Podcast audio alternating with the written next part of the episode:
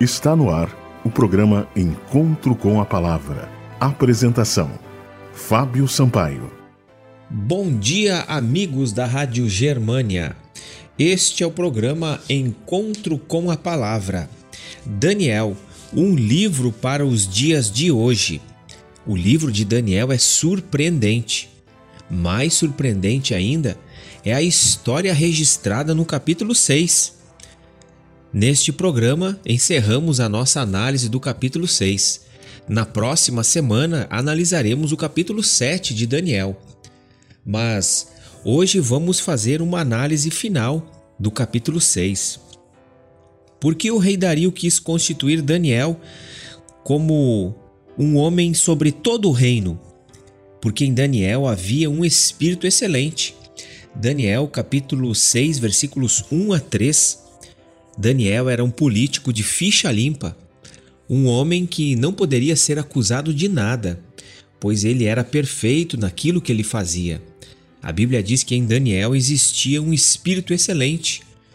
Será que nós somos hoje cristãos de ficha limpa? Será que hoje nós somos pessoas de boa índole, com um bom testemunho? Daniel era um homem de ficha limpa. Que sentimento foi despertado nos príncipes ao saberem da nomeação de Daniel? Daniel capítulo 6, versículos 4 e 5. Esses príncipes procuraram por algum motivo condenar Daniel perante o rei.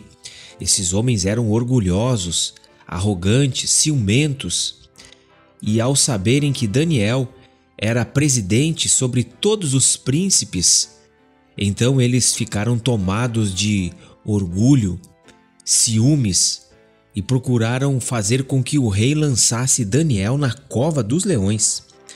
Que proposta os príncipes fizeram ao rei? Eles fizeram com que o rei assinasse um decreto, de maneira que todos aqueles que fizessem pedido a outro Deus, a não ser ao rei por um período de 30 dias, fosse lançado na cova dos leões. O que Daniel fez ao saber do decreto do rei? Daniel orou em seu quarto. Daniel capítulo 6, versículo 10. A Bíblia registra que pelo menos três vezes ao dia Daniel orava a Deus. Hoje, nós, cristãos do presente século, precisamos desenvolver mais confiança em Deus, e isso se faz através da oração, através da comunhão Deus sabe de todas as coisas que nós precisamos, mas Ele deseja que nós oramos a Ele para que nós tenhamos comunhão. Você tem tido comunhão com Deus? Quando nós oramos, nós pedimos a Deus, nós agradecemos a Deus, mas acima de qualquer coisa, nós temos comunhão com o nosso Pai Celeste. Daniel era um homem de íntima comunhão com Deus.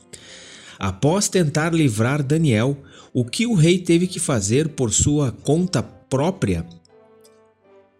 Mandou jogar Daniel na cova dos leões conforme o decreto. Que capítulo impressionante da maneira como Daniel foi envolvido pelo poder de homens ciumentos e arrogantes. Mas o mais surpreendente é que Deus agiu para salvar a vida do seu fiel profeta. Qual foi o resultado da fidelidade de Daniel?